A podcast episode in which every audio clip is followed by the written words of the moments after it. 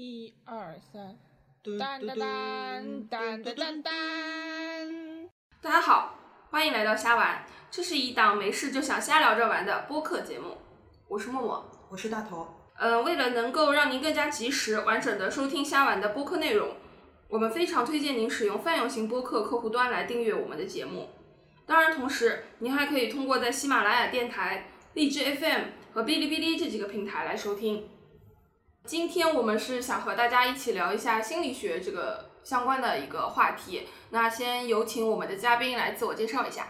呃，大家好，我叫陈艺文，呃，我的英文名叫 James，啊、因为我当时进外企的时候，他们说要我起一个英文名字，这样会同事之间比较好称呼嘛。嗯那个时候我看了很多的零零七啊，什么大战金手指啊，我觉得可以在全球环游，有很多美女，所以我就，哎，取了一个叫 James 这么一个英文名。嗯然后呢，进了公司之公司之后呢，发现到处都是 James，但是呃改起来比较麻烦。后来就慢慢演变成一个行走江湖的江湖名号。如果大家嗯听过我们虾玩的试播期的话，可能会有印象。我们当时会说过，呃，在今后展开的各种话题里边，就特别想到一个关于心理这一方面的话题。那今天是终于落实到这一期了。嗯嗯，我自己的印象里面，就是有一个阶段，可能是初中或者是升高中的这个阶段，特别沉迷于做趣味型的心理测试，就是嗯网上，我记得那时候是新浪网专门有个专啊对对题板块，对对对然后有很多很多套题目，会沉迷坐在在里面做。就是如果你选了这 A，就会跳到第几题、嗯嗯第几题这种对的对形式。的，然后嗯最后出现对你一个人格啊或者性格方面的解读。然后这么多年过去，我发现这这个东西竟然生命力依然非常旺盛。一个是我自己看到它还会想做，一个是身边很多人对对它也依然有，就是它还是有魔力的。嗯，现在都从网页转变成就微信小程序什么的了，对的那天就大家更我还更看到一个快的。MUJI 就是最近在做推广，然后他也设计了一个 H5 的小游戏，呃，通过你选择你喜欢的 MUJI 的产品来推断你是哪一类型的嗯人，嗯，我也是一个放在营销手段里面，嗯，所以我们第一个话题想聊一下詹姆斯，你觉得为什么像这种就趣味型的这种心理学的这种小小测试会经久不衰？对这个，我以前是文艺青年的时候，我也混豆瓣，混豆瓣，然后豆瓣上有很多呃小组，嗯有个组叫做我们都是测试狂，我也参加，我也加入了。对，我觉得，嗯，就我自己的理解啊，就是会很好奇吧，嗯了解自己是呃是怎样的，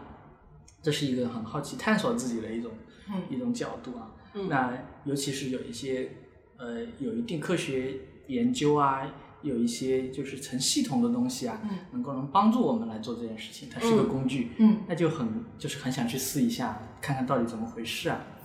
对，而且呢，我觉得跟人的认知呃也有关系吧。人的认知可能最多一下能记记记记下来七个东西左右，所以你要做 PPT，你那个 PowerPoint。嗯你点点点啊，你不要太多，不要 超搞个九个、个十个记不住的，一般是七个左右。嗯所以呢，那就很多这种测试呢，它可能会把你分成一些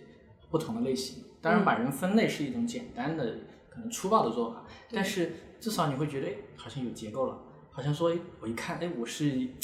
跟这个有关，大概哎知道对对对自己什么样就会的人心里感觉会踏实一点。哦有这种感觉 啊。就会说哦，OK，原来我是这样的，哎，会会有这种把自己跟某种就是联系起来啊，哎，好像我比以前更理解自己了，这种感觉，对我会有一觉得会有一种踏实感，对对吗？对觉得哦，我果然是这样的。果然好像我本来飘在空中，然后突然我站在了地 面上，对对对，那个感觉，嗯，很踏实。对嗯我觉得就是当做出来结果是说我好话的时候，我就特别开心。是是是，觉得他特别准，对吧？或者说，对对对呃，我一直觉得我是这样，但身边从来没有人从这个特质上夸过我什么，然后心理测试果然是这样，就很开心。但是这种有一个叫呃巴勒姆效应的，嗯就是跟星座也是有关的。嗯那也就是说，就像你接上算命，那算命其实是一个呃挺有意思的过程。算命先生有时候会很准的，呃，有几个方面啊。一个方面就是说，他算的东西哈、就是准的，你就说啊就点头，就说是啊是啊，确实是这样。你怎么知道？哇，你你根本就不认识我，你就知道了，你好厉害，确实确实是这样，你说的好准，就是这样的，你会吸收这一部分东西。对，但说的不准呢，你可能会有一个容错的机制。嗯，容错的机制就是说，它不可能那么精确嘛，你说嗯就就就当没听见啊，对，就就就不会就是不会吸收，像一个过滤器一样。嗯对，你会是这样子，而且说明它也是个互动的过程。说明互动过程是什么呢？就是说他会观察你的，对对他会观察你，看你的大致的职业，看你的年龄，看你有没有呃伴侣啊，嗯他会然后说一点，他说哦那可能不太对，那怎么怎么样，他就会调整方向的。所以其实这是有一种有一种效应，你会嗯把觉得准的，你会说嗯，就是自我暗示一样。你们觉得不准的，你就当耳边风，没听见就就过滤掉会有这个效应。我想起来那个刘宝全，就单口相声大师，有一个是跟他有个作品是跟那个算命有关的，嗯就是他是讲说这个算命先生的话术嗯，他每次讲一个判断句的时候，到判断关键词的时候，这个语气会停顿，然后观察你脸上表情是对对对疑虑啊或者肯定啊对对对，然后再把这个话往下调整。这就是观察过程，对的，他是观察过程。嗯嗯对。那我是觉得，除了这个趣味型的心理测试以外，还有一些是我进入工作之后，嗯，有时候公司会带我们去参加一些培训啊、团建啊，那当中会去也会涉及到心理分析的这一方面对。通常他会说，我记得场景，比如说有有 N 型人格、十六型人格啊、对九型人格啊，或者说一些你代表什么样的动物。对然后说你在整个这个团队里面适合担当什么样的角色，对这些是碰得到的。对嗯，但是我觉得虽然这些也参加过，一个是我觉得雷同的比较多，还有一个是即使我认识到我大概是个什么类型的人，他并没有教会我说我怎么样再去跟周围的这个团队或者环境相处。所以我不知道是不是在心理学的应用方面，是不是现在还是发展的是有些限制，还是怎么样？呃，有些工具它其实是相对笼统的嘛，嗯嗯相对粗放的，所以你可能能够参考着来用。你可能说，OK，这个人他大概是有这种特质，嗯或者是跟这个类型更相关，对，你可以参考着来用。那呃，从测试的话要说历史，那就就就很长了。嗯大致说一下，我们不是说人啊，人首先分成男的、女的，对不对？嗯嗯你可能说男的会这个性格，女的那个性格，但你可能会说，呃，这个男的很娘，这个这个女生很 man 的，也有可能的。所以这是典型的二分法。典型的二分法，你也可以说把人分成呃其他的，比如说最简单的分法叫内向和外向。但我们说内外向，它也不是绝对的。嗯那最早的呃分类或者是方法之一有蛮多种的，有什么十六 P，呃有一个 MBTI 是十六种人格的，这是大家最常见的，网上有很多套题。嗯这是根据荣格，然后有两个两位母女在二战后这样发发展出来的。还有呢，就是九型人格，九型人格是跟应该是跟伊斯兰教那些部落有关，是从那里面发展出来的。那呃，我们就是我当前在从事的这个行业，它其实更相当于是一个行为科学。嗯那行为科学就是一些统计上的各方面的科学研究的结果。那呃叫做 PCM，叫做过程沟通呃模型，叫 Process Communication Model。嗯但就是说，我们并不是说把人分成不同的类，就是说不是说你是这一类的，他是那一类的，而是说我们每个人都有这些过程，就是在分分秒秒，在微观的层面上，好像哎我在跑一个过程，哎你在跑另外一种过程，嗯就好像说我做一个教练，做一个，比如说嗯、呃不管是人生教练啊、职业生涯教练，或者是这种、呃心理咨询也好，嗯你假设有一个客户在在我们面前，那这个客户可能是只在呃在表达他的情绪，可能在可能在体验他的情绪，但是这个教练呢，假设我作为教练，我一直在分析说这个是因为什么，这个因为什么，嗯那我们很简单的用这个模型，就可能说客户在一个不是思考的过程，但是你在一个思考过程，嗯你跟他其实不是同调的。那我们说，嗯、现在的就是比较，我们觉得比较先进一点的做法是说，呃，要跟客户共同去建构那个过程。所以我们觉得，嗯，从我们现我用的方法来说，我觉得这个方方式是不太不太有效的。这就是我们平时说的，就是频道没有对上。对对对对，是嗯是。聊天的时候，你觉得气场不太搭，八字不太合。对对对对，感觉就不是呃，就像你说的，就是那种好像不对劲，哎，没对搭上，啊，嗯没搭上，鸡同鸭讲，或者是道不同不相与谋啊，或者诸如此类的。嗯对，嗯，你的问题是什么？我 我讲出来了，我讲感觉了我会把自己的问题给忘了。嗯，回答了你的问题了吗？对，我我对我刚才对对，刚刚是想问，嗯是说我是分类法是吧？像是跟分类法相关吗？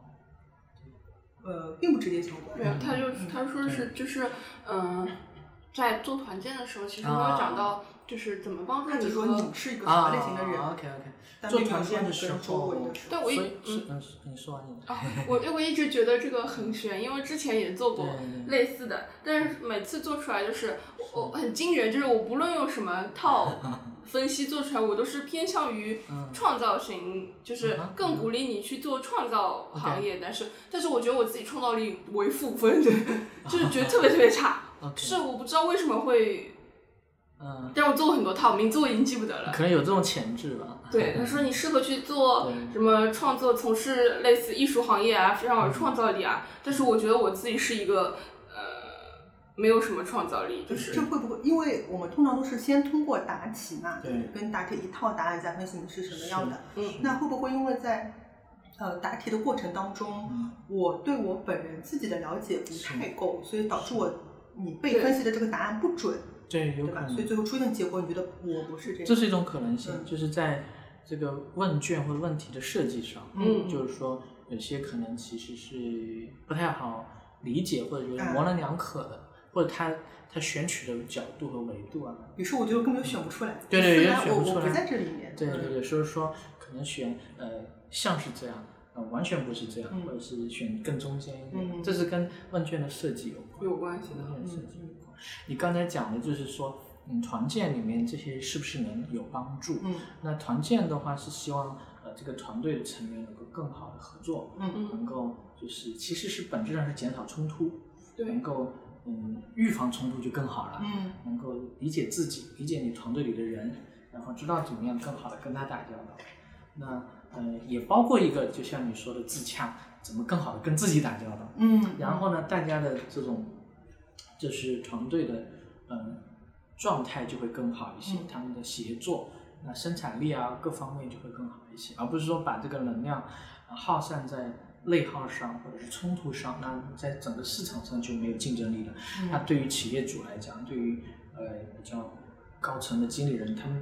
一般是不希望出现这样的情况的，对是希望说你团队能够很融洽，对能够共同协力往某一个呃就是商业上的目标或者是公司设定的一个一个嗯这个愿景啊去嗯跑，在市场上整个市场上更有竞争力嘛，嗯就是这个样子。嗯所以嗯通常不管你参加了哪一哪一种活动，那它或多或少是有些用的。嗯，因为它能够让你能够看清楚人和人的不同，对能够理解跟你不同的人，所以它或多或少是有些用啊，这个我觉得特别重要。嗯那天我跟就是默默自己在聊天的时候就说，就是我们都属于对自己有一定好奇的人，嗯所以会去接触一些对比较科普型的心理学的知识。是，嗯，那接触完之后，我觉得很大的一个对我们的帮助是，首先认识到自己别人自己和别人的不同，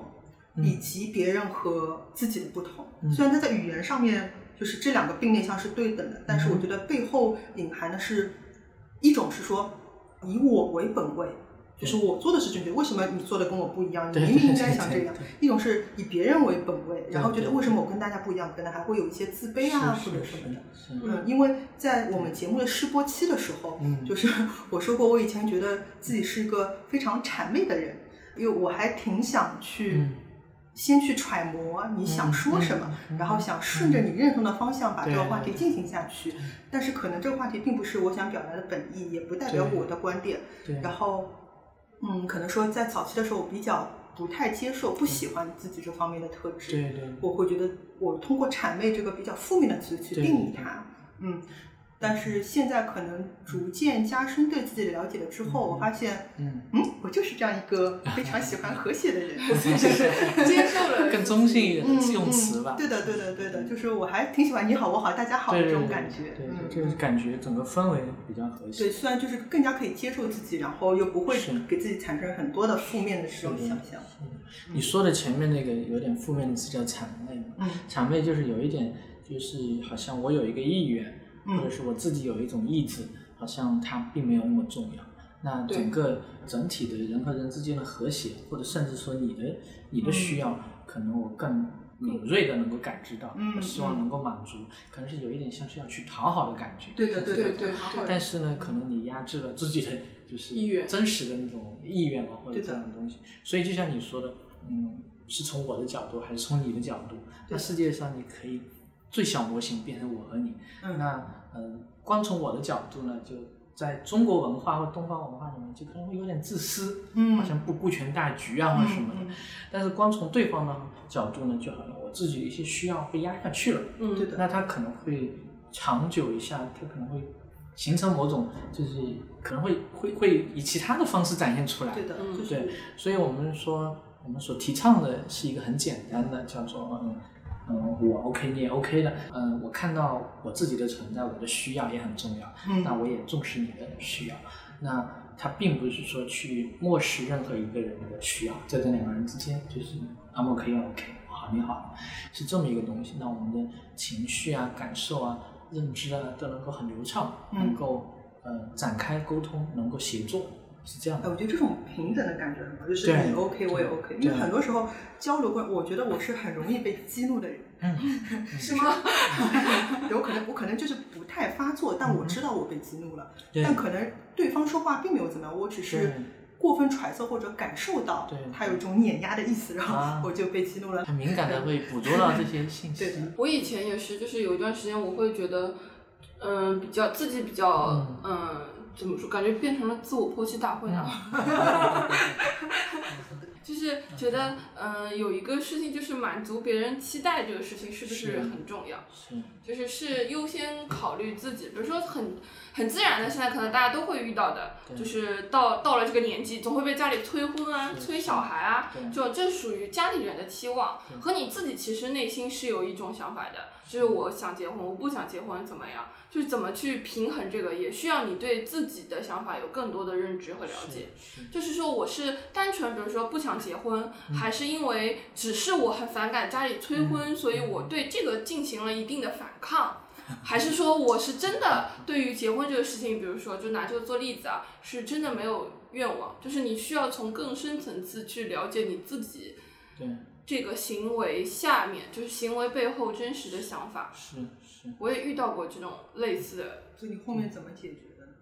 就是我当然不是这个啊，本本体的问题嗯，但是我最后解决方案肯定是更多的了解自己啊。就是比如说，你假设这个外力撤掉了，对没有人逼你结婚或者不结婚了，你还想结婚吗？嗯嗯，就是更我自己就是好采取像有点你的方法你。的你的最原本的自由意志一样的。对自由意志，就先刨开要不要去满足别人期待这件事，是，嗯、和来自各方各面的压力这件事，你就是撤掉这些，仿佛世界上只有你自己，对对对你就考虑一下，我要做这个决定吗？我期待吗？我想做吗？就这样。对但是这样有一个会过点的一点，就是你可能会过于的不 care 人家的想法，就是需要一段时间再回到那个平衡点，就是你好我好大家好的这个状态。有可能就突然你这么想多了之后，突然就有一天就是觉得我就是要按我自己想的走，我才不要管你们其他人是怎么想的，就会进入这样的一个感觉有点反叛 anti 的这种状态。也是了解自己的一个过程，然后更了解自己的内心真实的想法之后，可能对于我自己和外界的交流上，好像也是有一点帮助的。嗯，就是先了解自己，然后仿佛就是对，其实就好像能够理解发生了什么，能够理解呃有什么过程，好像是这样。这样说起来有点抽象啊。对对对，但是我们是我们这么来说吧，我讲两个点，我想到的，一个呢就是说，呃，关于各种情绪，嗯呃，就是比较突出的一个叫做愤怒。嗯呃，这个愤怒的情绪，有些人他不太会愤怒，嗯有些人他很经常的愤怒，但是愤怒是不同的。嗯我们说，我们所倡导的是一种不带指责和攻击的愤怒，就是一种是一种比较坚定的，但是不带指责和攻击的愤怒。对，嗯什么意思呢？就是愤怒这种情绪一般是用来就是维护自己的边界的。嗯对，就好像你可能会侵犯我的边界，但是在中国，我们这个文化里面，边界这个概念其实是比较模糊的、比较模糊的比较含糊的，因为我们并没有说，好好像我就是我啊，我是比较嗯个体的，然后然后我跟你是有边界的，嗯这种呃独独立化的过程似乎我们不太有，就像现在很多小孩结婚了，那他其实心理上并没有完全独立化出来，对对他可能回到父母家去吃饭，甚至这个房子是全家几代人的钱一起填进去的，这个连接感、这种文化、这种独立感还是很深嗯还是很深。这里，当然我们是社会动物了，我们是肯定是说跟人的交往才形成的人嘛，否则你去看狼孩啊这种，它其实是很生物的，嗯，其实是社会动物。但是，但是如果让我很简单的倡导，我会倡导大家可能多了解一些心理学，但是不要去被一些可能不太有科学实证的东西所拽着走了。但是非常非常简单的就是，可能请大家更自私一点。对，是真的，因为我们可能会受到一些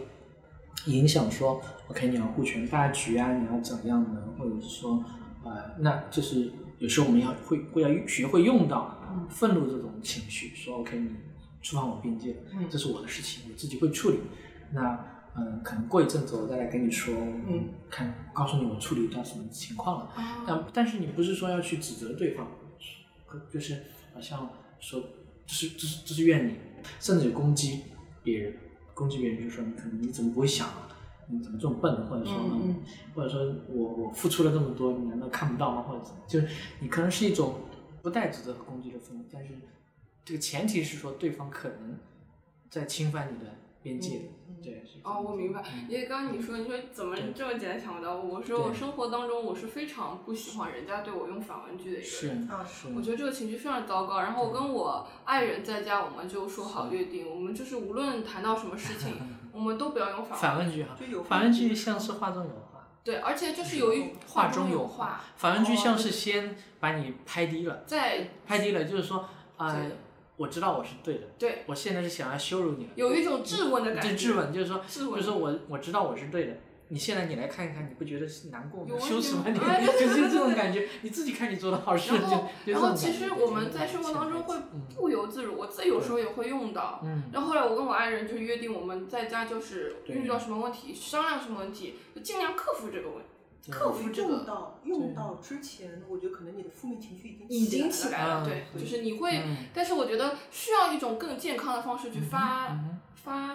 不能说发泄，就是嗯去表达你的不高兴的情绪。但是我觉得反问句是一种不不不是很不是很积极正面的，你只会把这个事情搞得更糟。就是你不会，我有不高兴或者你触犯我边界了，我可以比较平和的告诉你表达我这个不满。但是就像张老师刚刚说的，不是带有攻击性的，不是带有那种指指责情绪的是去，你怎么这样？我印象很深的是有一次我跟默默交流过，就是关于譬如说我们在公共场合，呃，比如说在电影院旁边老有人一直说话，嗯。那默默他是经过一个协调的过程说，后面他决定他现在的处理方式嗯。是第一次听到这个人说话，就去跟他说，请你不要说。但通常因为首先我比较社恐，就不太愿意跟人说话，那我会憋很久，憋到我直接憋不住，突然爆发出来，用一种很生气的语气跟人家说就说你不要说话啦，怎么这么吵？是。但是我想，如果是我作为一直在说话的人，我其实之前不知道对对对对，我给你积累了这么多怨气，对吗？我也很恐怖，怎么嗯这个人突然就，是是，但是如果你在就觉得默默的那个方式很好。对。就如果你在平和的时候就说，哎，请你不要讲话，嗯那我可能意识到我打扰你了，嗯。我就这样的话就很缓，嗯，怎么说，很平和的去解决这个问题。是相对平和一点，对，但之前我们都会，包括我觉得传统我们嗯接受的，嗯，就是会一直不说不说，嗯等到你憋不住的时候，你情绪可能也是高涨，不要再讲话了，不要再吵了，已经失控了，你已经失控了，对对方也会有这种反面的情绪，是。不一定能很好的能解决。就像是负面的那种情绪会诱发对方负面，啊对对对，像是这样。其实我很能理解你的社恐、社交恐惧，人是最可怕的，所以跟这种动物当然是要有恐惧的，来开个玩笑。了解，这这个观点我非常赞同。哦，我最近应对我自己的社恐，嗯就找到了一个新方法，就是对于我比较愿意聊天的陌生人，对上来我就会先说我这个人比较社恐，啊，就希望大他对我的社交能力不要太有期待这样我就不会想说我要是不是一个做一个很 social 的人啊，或者是是。但是我觉得这个是自己的一种缓解方式啊，因为对对对，是环境，因因为你因为你并不知道人家对你什么期待，你只是觉得他可能对我有一个比较 social 的期待。但是如果比如说像我跟一个陌生人交流，我对他的 social 是没有任何期待的。我我是说这样我就啊对对对这对。他有效吗？对对，就是对先把盾竖在前对面，对对对对对对对对对，你觉得人家可能不会这样高看我了，嗯，嗯，然后我就可以，放心的对不说死了。对对对。这是他自我调节，主要是一个自我调节。对对对对对我也想问问张老师，就怎么能更和谐的，就是就是刚刚了解的，我和别人不一样，和别人和我不一样，就能嗯更和谐的，对就是能打心眼儿里接受这个问题。我们说打心眼儿里接受一个不一样的行为或者是表现啊，嗯那那那英文里面讲是穿上对方的鞋子嘛，但是容易啊，容易沾脚气啊。不鼓励大家这样做。就是，但这是这实际上是很难做到的，很难做到。我估计有一些做法就是，就像你说的，呃，你跟对方说我有社恐，对，嗯，我就先跟他讲了。我觉得坦诚是最坦诚和透明是最直接的方式。你就就这个事情跟对方去呃探讨一次，或者就说一次啊、到底发生了什么，嗯这是一种可能的方式。还有一种方式就是说，你可能多收集一些样本吧。嗯那其实，比如说，就不管你看的电影里面也好，你平时接触的人也好，你会发现，哎，这样的行为就是它还挺常见的。嗯对，当然跟你打交道的人，可能某一类人会更多一些，嗯某一类人会相对少一些。所以你可能留意观察的话，你会发现其实每一就是不同的呃行为还是都是有的，都是有的。那你会，当然你也可以进一步学习，你可以学习，嗯、对，你可以学习我们的彼此，你也可以学习 啊，就是你可以找得到的一些东西，来更深入的去理解。因为有些学习它是一个系统，可以帮助你更立体的去理解一些东西。对，明白。对，但我们说，嗯、内向和外向它它是一个简单的二分法。对，那我们倾向于说跟人嗯在一起，倾向于说嗯离开人群，甚至倾向于说跟嗯比较多的人在一起。嗯可能有就是更呃也是比较粗放的方法，但是你可以理解到有这种这种情况出现。那有些人可能他的嗯心理需要他也不一样，他内心的驱动他的也不一样，他可能会说从从这个团体跳到另外一个团体，对他他他可以得到很多的生意的机会，或者是很多的，比如说你看到有一个销售，他可能会嗯在一个聚会上，在这个三五个人发一些名片，每个人握一下手，他又换一个换一个三五个人的圈子，他有这样，那对不同人他有不同的心理需要，有些人他可能是做了符合他自己性格的职业或者是工作，有些人他可能是呃不太符合他，但是他就是后天的练习，他也也比较自然。对，也有些人可能是他是比较按照他的性格，其实是不太适合他的，他是比较别扭的在做这样的事情，这是有可能的，各种情况都有。但是我们一旦理解到不同的人的性格不一样，那就那就挺好的。那我们举一个例子，现在可能很多人收到一些骚扰的电话，嗯，那他肯定是探讨更多的生意机会，对，不管是他的老板叫他打的，还是说他自己想要去，那我我可能会理解这样的人其实是蛮直接的，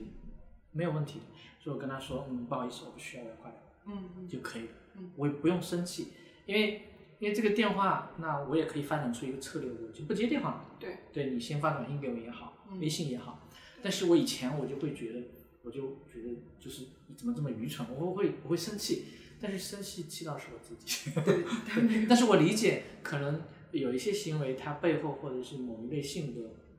它是这样子的。嗯，那我我我用不着，或者我以呃适应适用于他的方式跟他打交道就好了。嗯，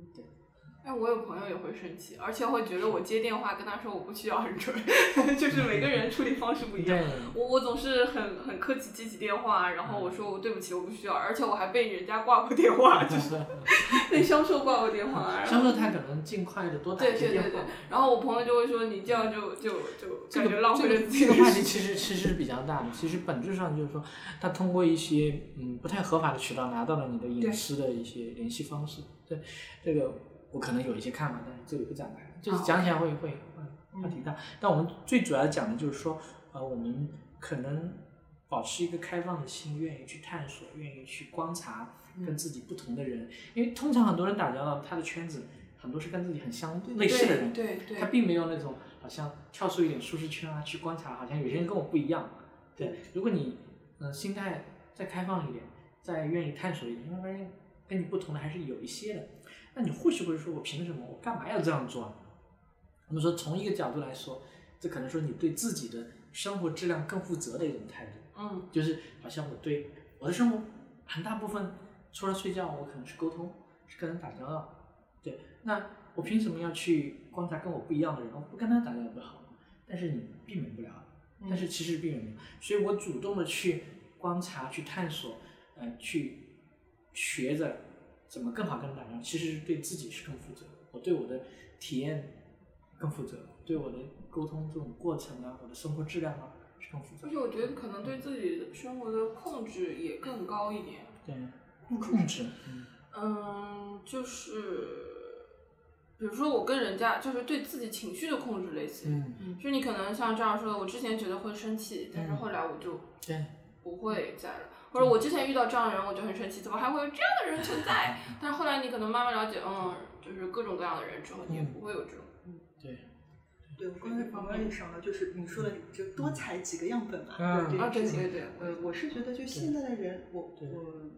我觉得耐受力有点越来越低了。啊，就不管是耐心越来越少，还是嗯对于跟自己不一样的这些事件，就是大家的耐力都变得很低。对，我觉得其中可能一个原因，就像你说，大家类似于一种回音壁效应。嗯，我想待在舒适区，只接受我嗯熟悉的东西，对然后看到不一样的东西就不接受，然后即使接触到了也会排斥它，这样，对所以大家会变得很暴躁。就我觉得现在那种 暴躁的新闻就特别多，对对，但是我觉得也许多多少少有些关系，就是是你有你有多少跟你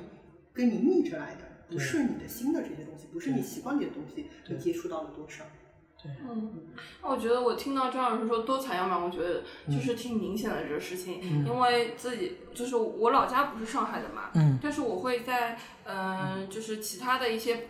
其他的一些朋友，嗯。就是比如说来自全国各地各个各样的地方，但我们都同样在上海待了很久，嗯。你会发现你慢慢就觉得，在上海感觉看多了，大家好嗯。像都比如说不结婚啊，或者有各各样的生活方式啊，你就觉得还挺自然的。嗯。但相反，可能大家朋友就是各地的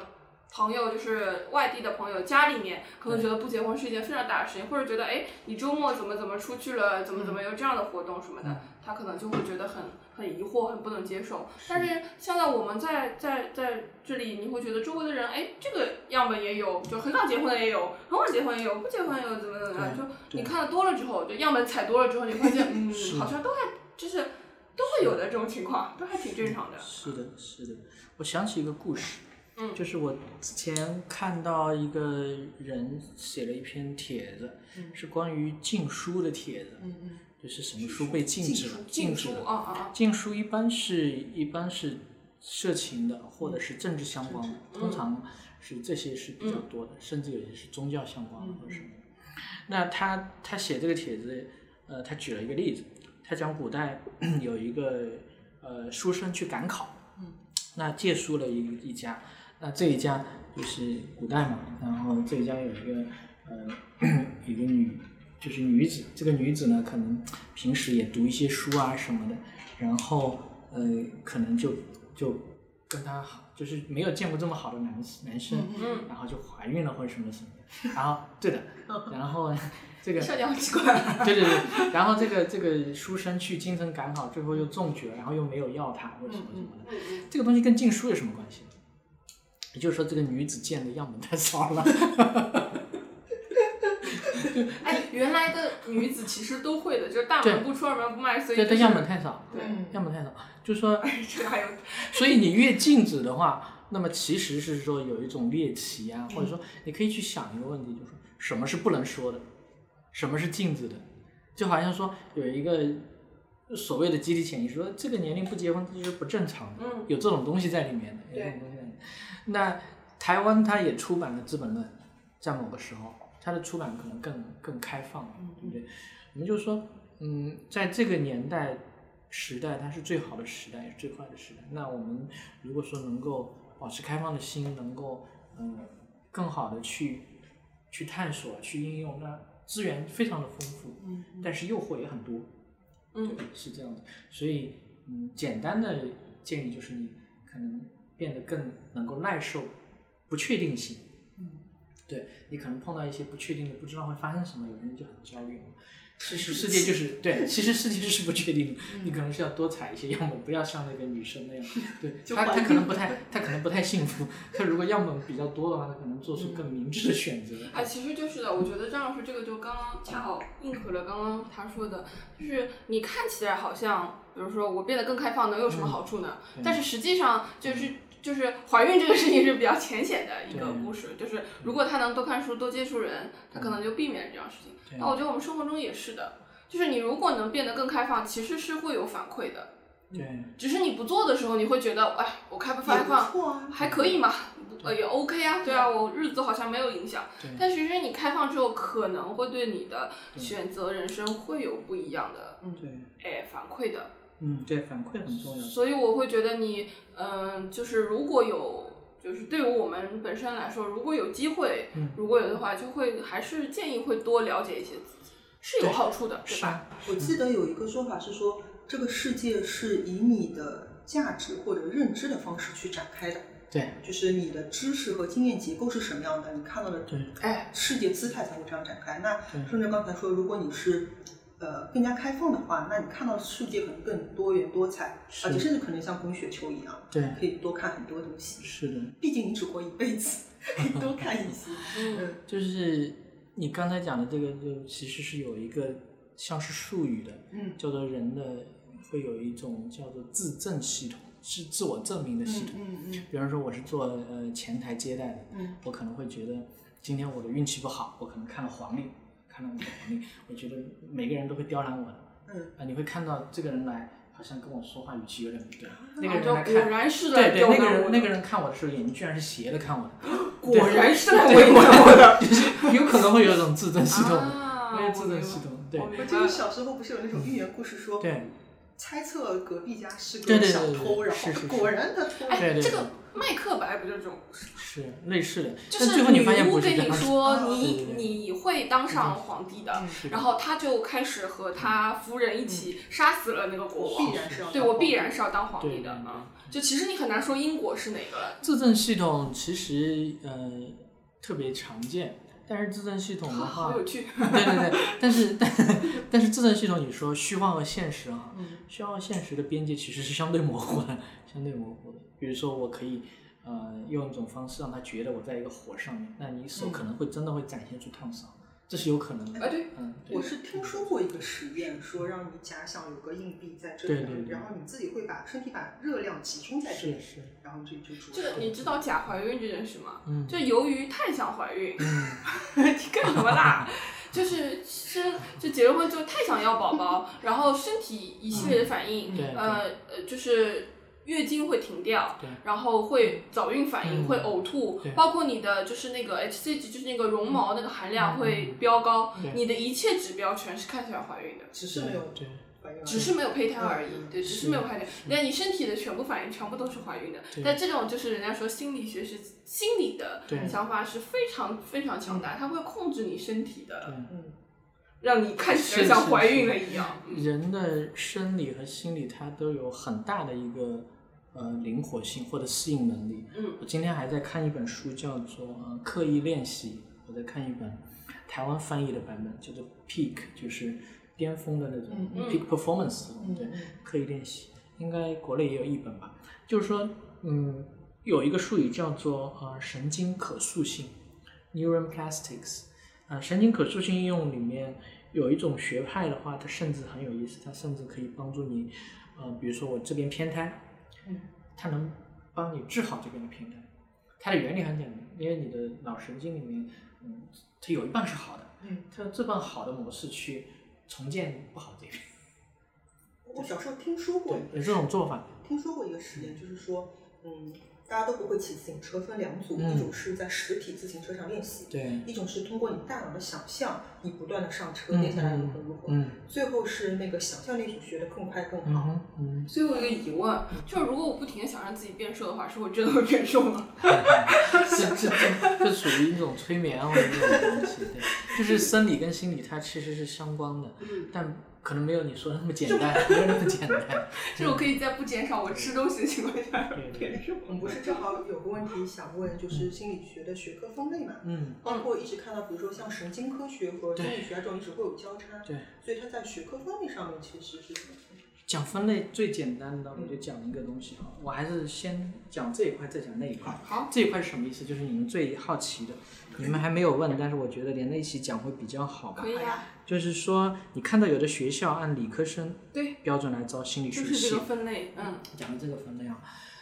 很多心理学你看它，它都叫做 psycho psychology，嗯，对不对？但有些其实我们从学位来讲吧，嗯学位有 PhD，很多很多它都是啊、因为西方的教育系统它都叫做 Doctor of、Philosophy，水到西水，对，对，它是哲学博士，哲学博士，嗯然后呢，甚至有一本讲哲学史的这种小说，叫做《苏菲的世界》。嗯对，philosophy 那个是智慧的意思，所以它叫苏菲嘛。嗯对，所以呢，PhD 是很常见的。然后呢，还有一个叫 EDD，就是教育博士嘛啊，它在教育 Education，education，。还有一些呢叫做 MD medical doctor，医学博士，对不对？甚至还有一种叫 PSYD，叫 psychotherapy。psychotherapy 治疗的治疗的。好，PSYD 这种东西就很有意思了，因为它是一种实用型的一种学位，它不是一种研究型的学位。嗯，这跟呃就是跟 N.B.A 一样，N.B.A 是一种实用型，对，它是一种硕士学位。所以你你看到的情况是什么呢？它招理科生是什么？很多很多的这种心理学，它都是在做研究的。但做研究有一个有一个现象，就是西方社会有一个现象，就是说讲求实证研究，嗯也就是讲究数据，嗯，讲究呃讲究实验，嗯讲究统计，讲究这些东西。但有一种说法就会说，这不是跟人的体验偏离了吗？你研究的都是投投出来的一些数字而已，并没有说我这个人感受当下的感受，嗯这是一个 fresh 的，是个新鲜的一种体验。但是你都是用数字来来讨论，嗯但是用数字讨论是有好处的，就是同行可以品议啊，对，大家可以交流啊，要不然你说我的体验跟你的体验是那样的，这个就而且就实验讲不通重了。重现性很高，哎其实我只要想重现就可以重现。所以你所看到的，很可能很多的心理学系的人，他们都是在做研究。做研究的那部分人其实是从冯特那一支出来的，德国人冯特，他做做研究，然后呢，嗯，但是这跟心理咨询、跟心理治疗嗯可能是有区别的，而且是两支。做研究的话，你肯定是要有有统计，嗯啊、然后有各种各样的数学的这种工具、实验的工具，所以它是理科，对就本质上是理科。对但是但是也有一些，比如说 Master of Arts，就是文科的那种心理治疗的硕士也有，但是那个一般就是在一线的，比如说呃做心理治疗啊，做心理咨询的这种也有的，但是国内可能没有那么常见。国内因为文革的时候，呃，某种意义上其实是禁止了心理学的，哦学心理学的人都很害怕，就说我是搞社会学的，我不是搞心理学的。我觉得以前但是是有听上去就大家会觉得他是个研究精神病或者什么，对研究精神病，你们知道福柯吗？嗯福柯就是说，当我们把另外一群人叫成精神病的时候，是你想证明自己没病，嗯 其实本质是不不不不公平的某种意义上。那呃，研究精神病有 DSM，就是 diagnosis 嗯那个 system，就是诊断诊断系统的 manual。嗯好，那 DSM 从四到五，第四版、第五版是美国的，中国叫 CCMD，中国有一个本土版的。但是这个有什么好处呢？这就 OK，你你是有毛病的，你可以进进精神病院了，但是其实是很不很不人本的，嗯甚至可以用来作为一种呃，怎么说呢？就是一种政治或者是统治的手段了，某种意义上把你说就是精神病化你就可以了。嗯那我觉得是很不人本的一种、一种这种角度。甚至 DSM 制定的人，其中有一个人写了一本书，叫做《我看到的 DSM 是怎么制定的》，他爆出了很多内幕，他在吐槽、啊有这么一本书。因为你去看维基百科，维基百科 DSM 里面有一个叫做嗯，关于他的批评 critics，他说 DSM 后面有很多大的医药厂来，就是有一些资金注入，来够左右你嗯去卖他的药。嗯嗯。嗯，但我们并不是说嗯搞得像一种好像 就是阴谋论一样，嗯。但是你可以去看这些信息，它是它不是它是它是无风不起浪的，对，你可以留意到有这些东西在里面，对，所以嗯、呃我自己现在的取向，比如说我做一些情绪教练，我也做一些像是培训的这种带领工作，那我取向是相对于人本存在的，我不太研究分就是这种诊断系统啊或者怎样的。所以你们看到的这个东西，嗯，它比较常见的，尤其在国内的，它就是做研究，嗯做研究，尤其是它为了一些什么服务的呢？比如说商业服务，比如说嗯携程，它可能会研究它的客户，它从心理统计的角度研究它的客户可能嗯更更多的会购买哪一类的服务或者怎样的，对，那心理统计还有作用，比如说 PCM 的起源。就是有一个它跟它跟克林顿竞选有关，那嗯，它的创始人叫 Teddy Keller，他嗯当时就是在小石城遇到了嗯比尔克林顿，后来帮助他竞选，那叫做心理统计学嘛，就是帮助他说你的选民里面有哪些可能是跟这个相关的，有哪些跟那个相关的，所以你要呃你要定制你的竞选方案，嗯甚至说你的演讲时候你要有所侧重，是做这个东西的。感觉像受众分析一样，对这种感觉的。它其实是一种统计，有一种心灵呢，嗯可能用在商业上啊，嗯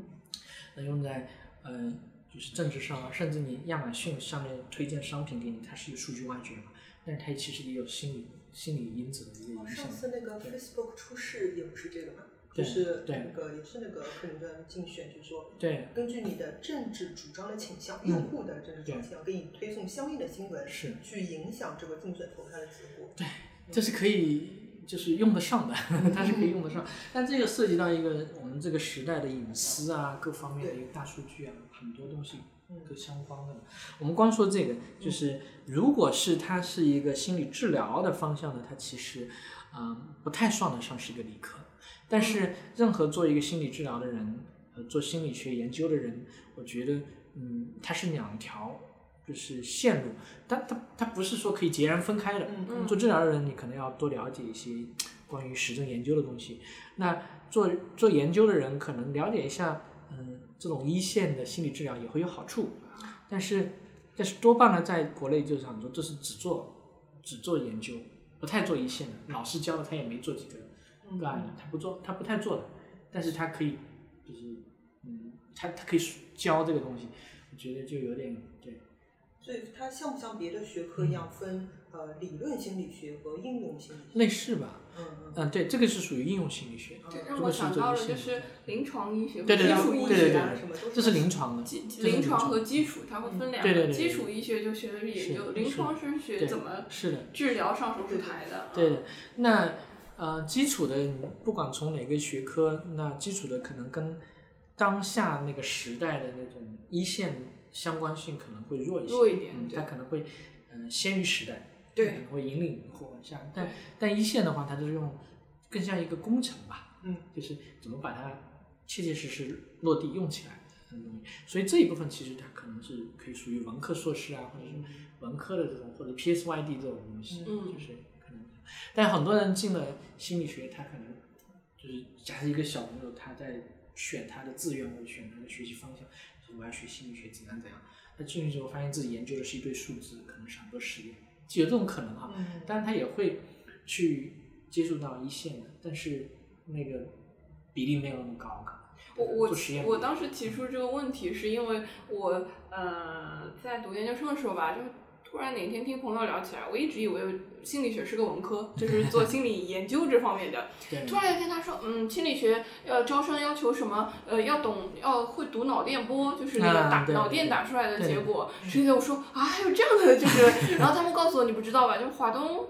师范不是华东理工，嗯，他招的心理学就是理科的，是的是的我我是第一次知道，我就很好奇。后来他们说就会做一些呃跟脑电相关的实验啊，眼眼眼球动啊这种对对对数据采集过来做心理分析之类的。一个是实验，还有一个是统计，嗯呃，这些都是要数据分析这样的，对数据分析，对大的比较大的数据，还有还有很多软件要用，要用的嗯对心理学必然会跟脑科学啊、神经科学这些交叉交叉。嗯，对，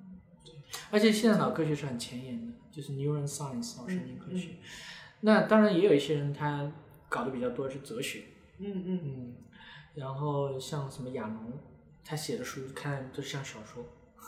所以你觉得他像文科 这么学？它这是小说，它里面有冲突，比较好看。对，所以基本上我自己的理解比较粗浅的，你可以理解成说心理学它其实是囊括很多东西，因为当一个人。他他不是说像以前哪个哲学家讲的，说是全身无毛的两脚直立的动物，或者说是一颗会会思考的芦苇，完了。当一个人对对这个世界感兴趣的时候，外面的世界，那他慢慢的对自身感兴趣的时候，其实有很多很多东西是需要研究的，嗯所以能包括很多东西。但是你看简化一点来看，你会发现一个是生理、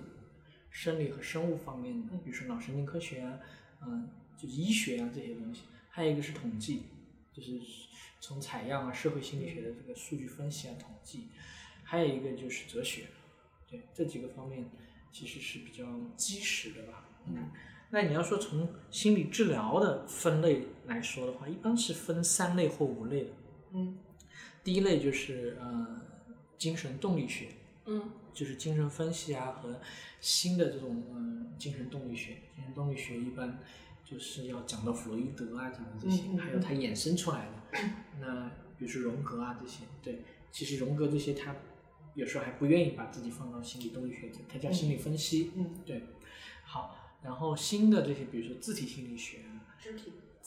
啊，self 自体自体自自体自体心理学，还有呃那个 除了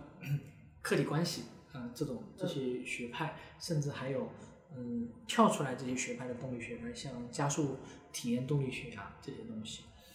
啊。然后第二波呢，就是关于学习理论的，或者叫认知行为的。那个有一个华生，他说你给我任何一个小小孩儿，我都能通过训练把他变成一个小偷，变成一个科学家，变成什么？他就非常讲究后天嘛，嗯但是比较纯粹的行为主义，嗯比较纯粹的行为。那认知跟行为一般是放在一起的，还有很多的关于学习理论，认知行为叫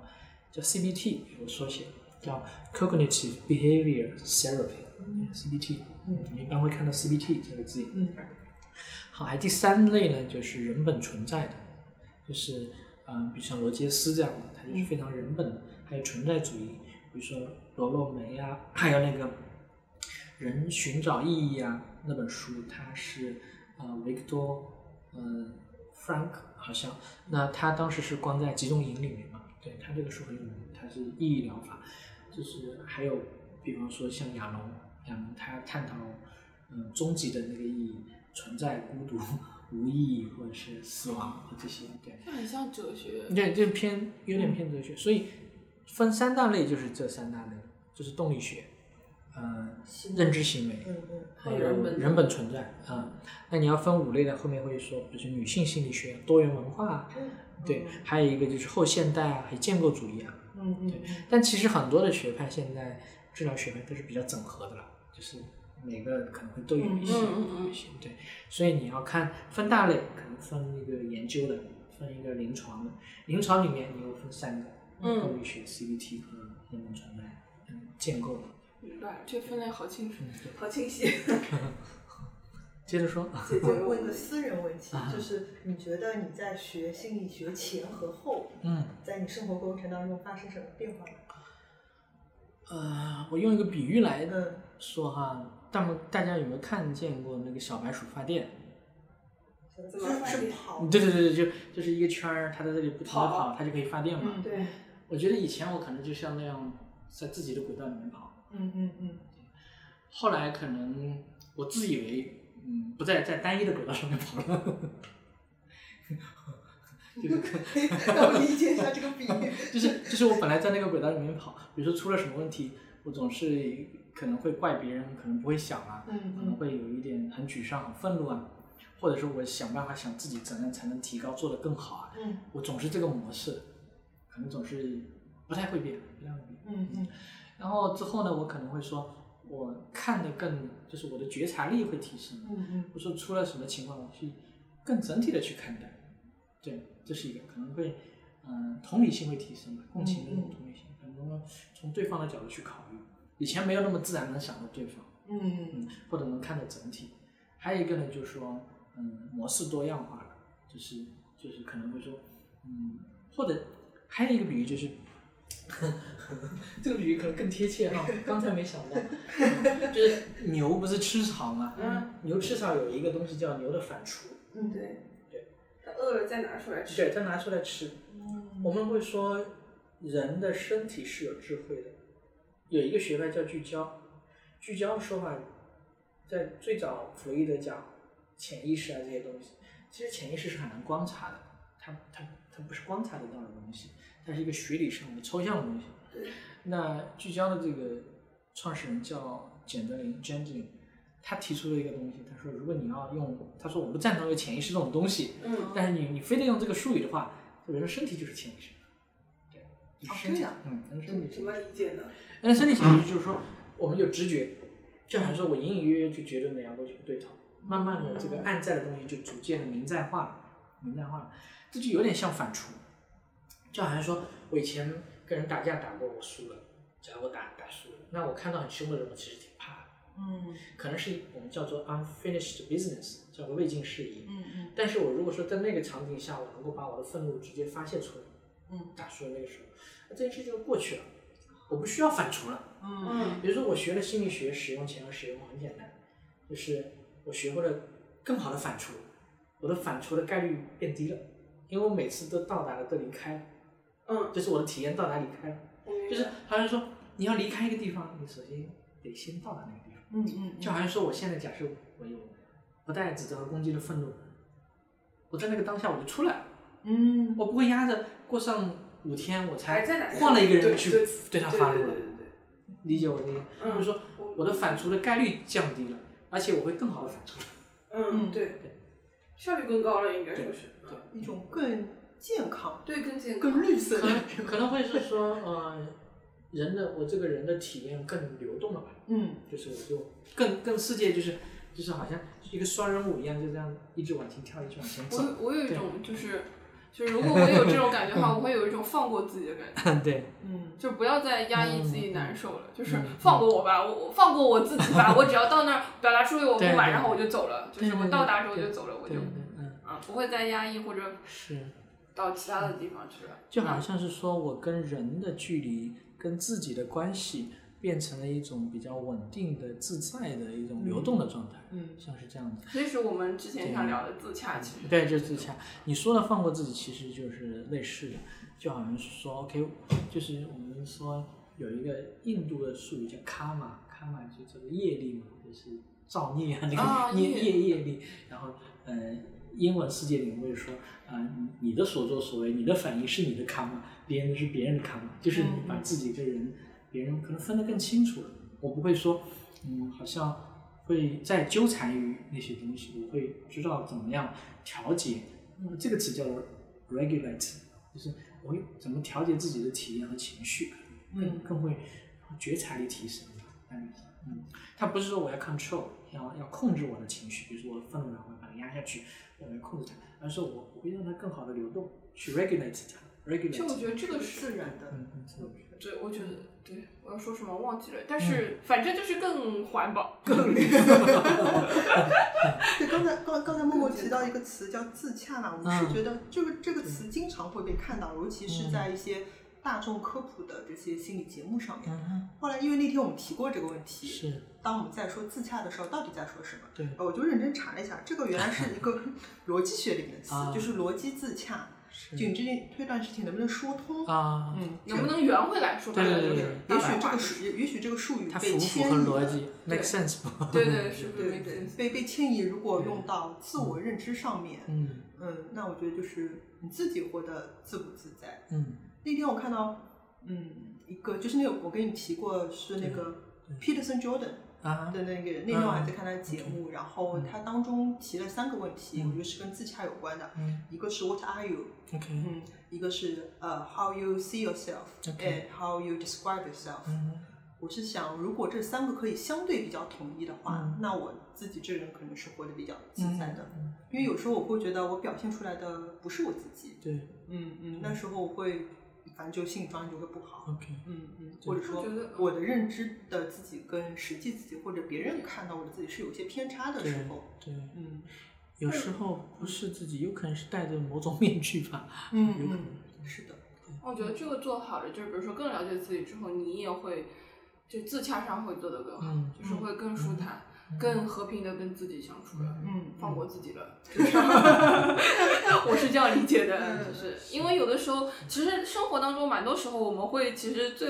就是你纠结到最后，发现其实是自己跟自己在过不去嘛，嗯就是没有很好的能和自己相处的这种，我觉得有时候有没有一种可能，就是有些人他是沉浸在嗯，跟自己纠结的这个过程当中的，它不一定是沉浸这个词，可能是享受于吧，对对，享享受，这可能也希望自己在这个状态多留一会儿，多发生。对，但是人有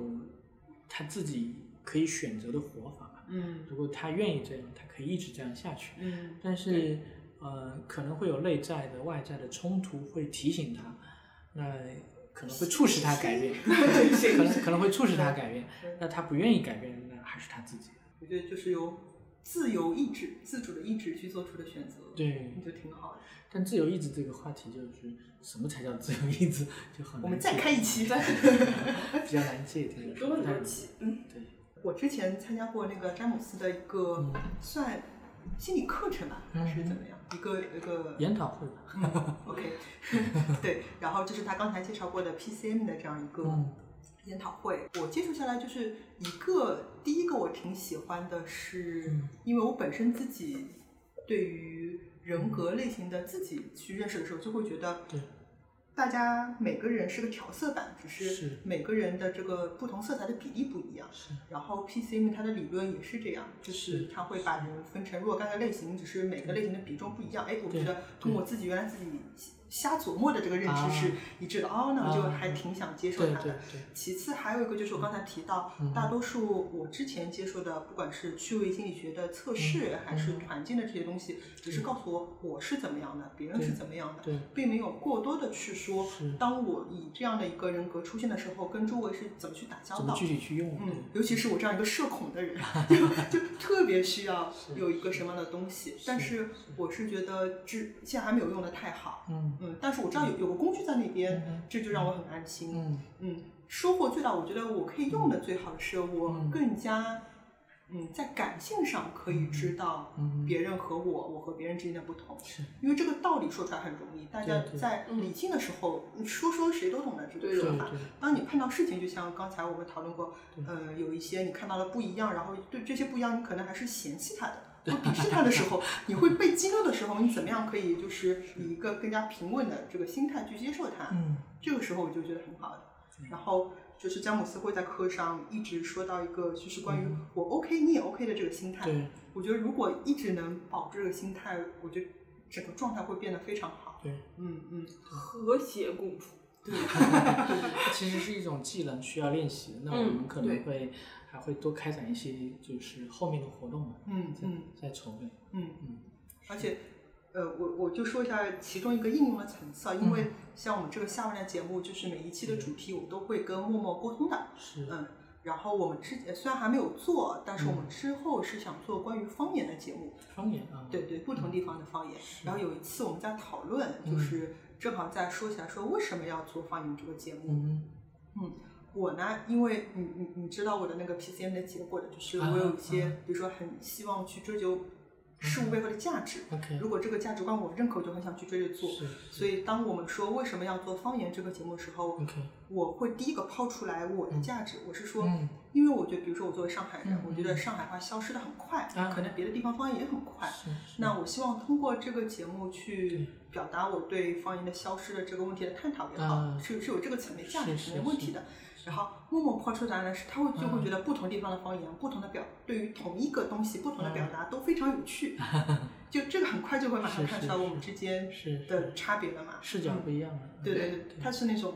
叛逆或者怎么样，嗯想去追求好玩东西好玩的那一面的。对，非常明显。对嗯，如果是更幼稚的老话，觉得嗯你都没有一点价值追求，你人生突然迎来了嫌弃，怎么回事？你怎么会不想这个我这个层面说的东西 很好的呢？例子啊。对对对对，但是现在就会就会非常正常了。然后我们能理解这个东西。对啊，而且我我们因为在微信上是打字说话的嘛，嗯就是我说了我的点，他说了他的点，那我马上就会说，呃，我说的刚才说的价值的这一点，只是我自己背后会去找的，他没有完全没有义务去负担承接这个东西。是但是我希望我自己可以理清楚它背后的逻辑，我去对追求我的我们那价值就好。次聊了很多，我也觉得非常疑惑。嗯，就是我会觉得为什么，就是我们当时做节目的目的是什么？不就是为了好玩吗？不就是想讲自己开心的事情，想分享的事情吗？我也不能理解为什么一定要安一个意义给他，就是为什么我们那不能单单纯纯觉得这个有趣嗯而去实现它？为什么一定要找出一点意义来赋予它就是我们两个之间会有这样的，但是当然最后是和谐，就是对对对。就是达到平衡啊，就去做对。因为因为我是不行的，就是如果我没有找到它背后的价值，我是没有办法做这件事情。嗯，但我现在可以理解到我，我只要我自己去找这个东西就好。如果其实是其实是我们每个人的就是推动力是不一样的。嗯我是希望做有趣好玩、嗯可以分享的东西，嗯他是希望做他能够去挖掘的东西。嗯对我们每个人推动力是不一样，但是把他的推动力放到我身上，我会觉得哈完全没有推动力。就像就刚才互相交换说的，就是不要去轻易的指责说你为什么不跟我想的一样，你为什么不追求这样的东西？你一直就被 Q 到了，可怕其实没有，那现在我现在我就进步啦，就没有可怕，感觉友谊一度走到了边缘，差点没有搂回来。那么严重啊？对散伙了，散伙了，散伙了。到此为止。嗯是吧？所以我觉得就是 PCM 的这样一个心理上的训练，对我来说还真的挺有用的，对，就对你理解自己和和对方都都很好都接受。会有好对于差距上的东西，PCM 它就是我自己学下来，就是说，呃，嗯，它叫过程沟通嘛、嗯 p r o c e s s communication，它其实是看过程。过程是什么意思？就是说，你说什么，就是你怎么说，比你说什么更重要。嗯对对对。然后我们说，先把人是分成类六个类型的，但是它不是说你是这个类，他是那个类，对对，而是说我每个人都有这六种类型的，嗯。呃，这种过程，嗯。可能呃比例不太一样。嗯嗯。你可以把它想象成一个六层楼的公寓，那最底这一层叫做你的基本态，嗯嗯。对，然后往上的话可能还有五层，它是这样子的。嗯。那就是就以我为例，那我的基本态就是思考者。嗯。它其实这六种类型是这样的，一个叫思考者，一个叫坚持者，嗯嗯一个叫想象者，一个叫叛逆者，一个叫新推动者，一个叫和谐者。对，嗯是这六种类型。但是可能说我的呃从下往上，嗯我是基本态是思考者，嗯然后第二层第二层是呃叛逆者，是这样子一上一直往上走，对，然后最下面的可能是你占比，最高最大的最高嗯，所以它像一个柱状图一样，但是它是六层楼的公寓，最下面是百分之百，嗯那就是往上就逐级会减少。那你可能会在你的人生阶段可能会住在某一层上，说这是你的当前态。比如说我的当前态就是呃叛逆者。那你刚才提到的例子很好的很好的一个例子，嗯就是说你在做这个节目的时候，一开始初衷就是好玩嘛，嗯对，然后你发现就方言这个话题，你会会关注这个话题，觉得上海的方言在消失啊，嗯要做些有意义的事情啊，嗯可能这是你的一个观念，嗯可能是你的观念，但是默默却觉得，嗯，只要好玩就行了。对其实我的第一感觉也是这样的，我第一感觉就是哇，好多方言很有很有意思啊虽然我自己的方言我觉得很土，我不太愿意讲啊，但是我觉得如果各种方言放在一起，绝对是好玩的绝对是好玩的很像一件事情。看。对，所以我们就从这么一个简单的例子来讲的话，你就会知道说，OK，如果我有一个团队，嗯，如果说不管是你家庭也好，还是你职场上工工作也好，那你能够很深刻的去理解这些东西的话，那对于你怎么样就是很融洽的相处啊，怎样就是说主动的去满足对方的心理需要，你不是说去算计对方，嗯而是说，呃，你是更更更好的理解了，知道怎么很自然的跟他打交道，对的，这么一个，所以他最早挽回了分手的局面。谢谢你。所以他最早其实是是美国宇航局 NASA 用来嗯就是选就是挑对选宇航员的，并且训练他们。像你这种想的多的，就应该第一波就会 pass。所以他他最早的时候就是因为宇航员如果是一个团队在太空里面如果吵起来了，就很麻烦。嗯，就是很很费钱嘛，就是那个设备可能坏了，很费钱。开玩笑，就各种考量，但他们肯定会考虑不同的人，他们是不是适合作为一个团队，就是进入太空。对对对。后面就是啊，当时 NASA 的那个叫呃首席精神医学科学家叫做 Terry Terry McGrath，他就用了 Terry Keller 这一套系统。那当时还是最开始是一个手写的一个问卷，后来才逐渐发展成一个计算，就是在线的电脑上的。然后最后就是成功的帮助 NASA 挑选了宇航员，但是还是有三起可能的事件。有一个人在太空里面就说，如果再在太空多待一天，我就把把队友给干掉了，就杀掉了。对，啊，对他受不了啊，他就是用 PCM 的术语，他可能就是他掉地窖了，地窖他受不了。嗯那为什么会出现这种情况呢？是政治的因素。Terry 说，Terry r a 说这几个人不能一起去的，但是可能是政治因素所，嗯啊，不得已。对，这大概有三起，嗯这三起差不多都是因为政治因素。对，其他的就是是能够预防他们的冲突，和预测。嗯，非常有用了，科学算命是是，差不多是这个意思。差不多。不光能解决我们这种小虾米的问题，就是 更大的问题，解决宇宙的问题对对对对对。对团队的冲突的，就是怎么去预防它，嗯，怎么去是挺有趣的。对，我觉得我底层一定是叛逆者。如果你后面有活动，争取参加一下。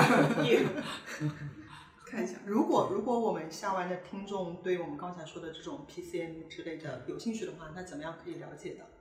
啊，我们就是有一个网站，也有一个邮件嘛，对，邮箱邮箱邮地址箱嗯对对，你可以留在那个帖子的后面。好呀，我们到时候就放在比如说推文里或者节目简介里大家如果有兴趣的话，念一串字母也不太好，好对像。，如果大家有兴趣的话，可以去对。在节目简介里边，不管你通过任何平台来收听，那这期节目的节目简介里边会有詹姆斯的他个人邮箱和 PCM 的的公司邮箱。哦公司邮箱啊，，sorry，公司邮箱。嗯然后大家如果关注虾丸的微信公众号的话，也可以查收到相关的信息。嗯嗯。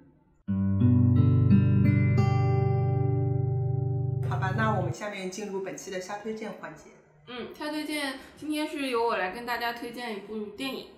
嗯、是我们之前在一个影节电影节看到的非常古早的一部电影，叫《心灵捕手》（Good Will Hunting）。嗯，是一九九七年的一部片子。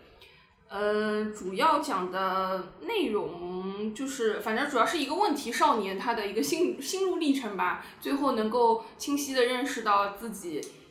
心理上存在的问题，然后勇敢的追求自己的事业和爱情，这样的一个故事，是一个经典的心理学题材的一部电影。我觉得应该很多人没有看过也也听说过的，因为得了很多奖，拿奖拿到手软。那我看这个自己也是非常有感触的，里面有一段像戏湖一样的，就是非常核心的一场戏，就是这个罗宾威廉姆斯，就是他扮演的是一个心理学的专家，那对心理导师这样的一个角色，那对我们的男主马特达蒙就一直一直说重复一句话，说你其实不是你的错，不是你的错，可能是。社会啊，或者是家庭带给你的怎么样？然后最后重复了很多很多遍之后，马特达蒙终于就崩溃大哭。就一开始，我觉得他非常写实，一开始他是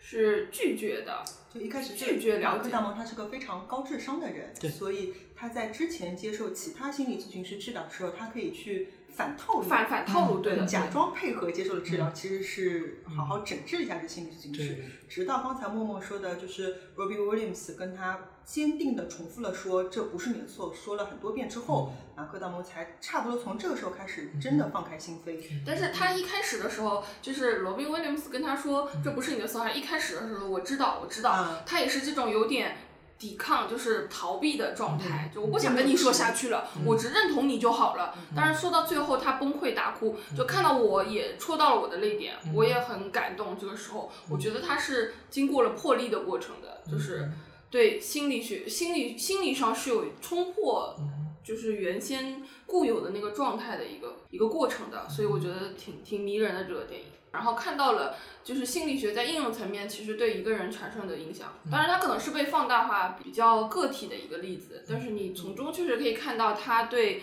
这样的一个人是有人生的轨迹是有影响的啊，是有帮助的。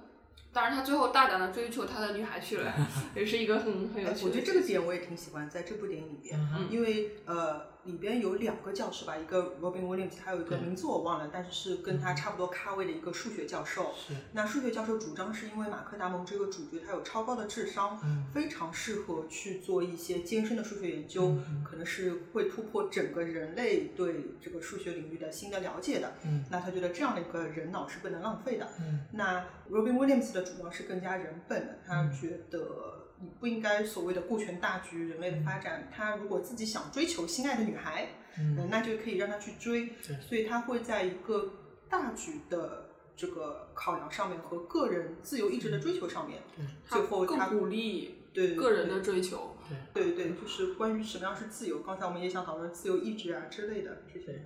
反正是一个其实这么经典的一个对非常经典。这么讲来，跟我们今天的聊的内容还蛮蛮相关的一个。嗯，大家有兴趣的话可以去看一看，了解一下，也挺希望大家嗯跟我们分享一下观后感，或者是我听我们节目的感受，都是 OK 的。嗯，